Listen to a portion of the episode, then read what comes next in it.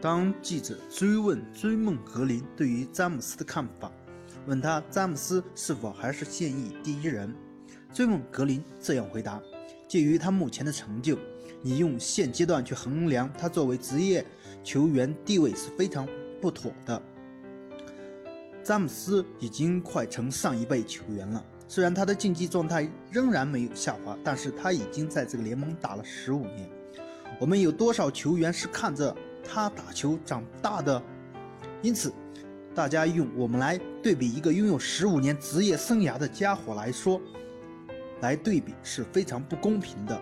他所对比的不应该是我们，而是那些被历史铭记、球衣高高悬挂在球场上的传奇巨星们。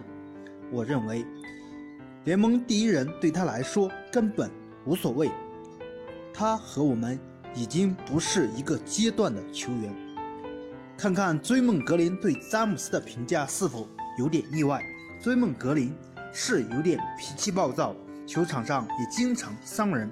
但是追梦格林之所以能够成功，他还是有聪明才智，思维还是非常清晰的家伙。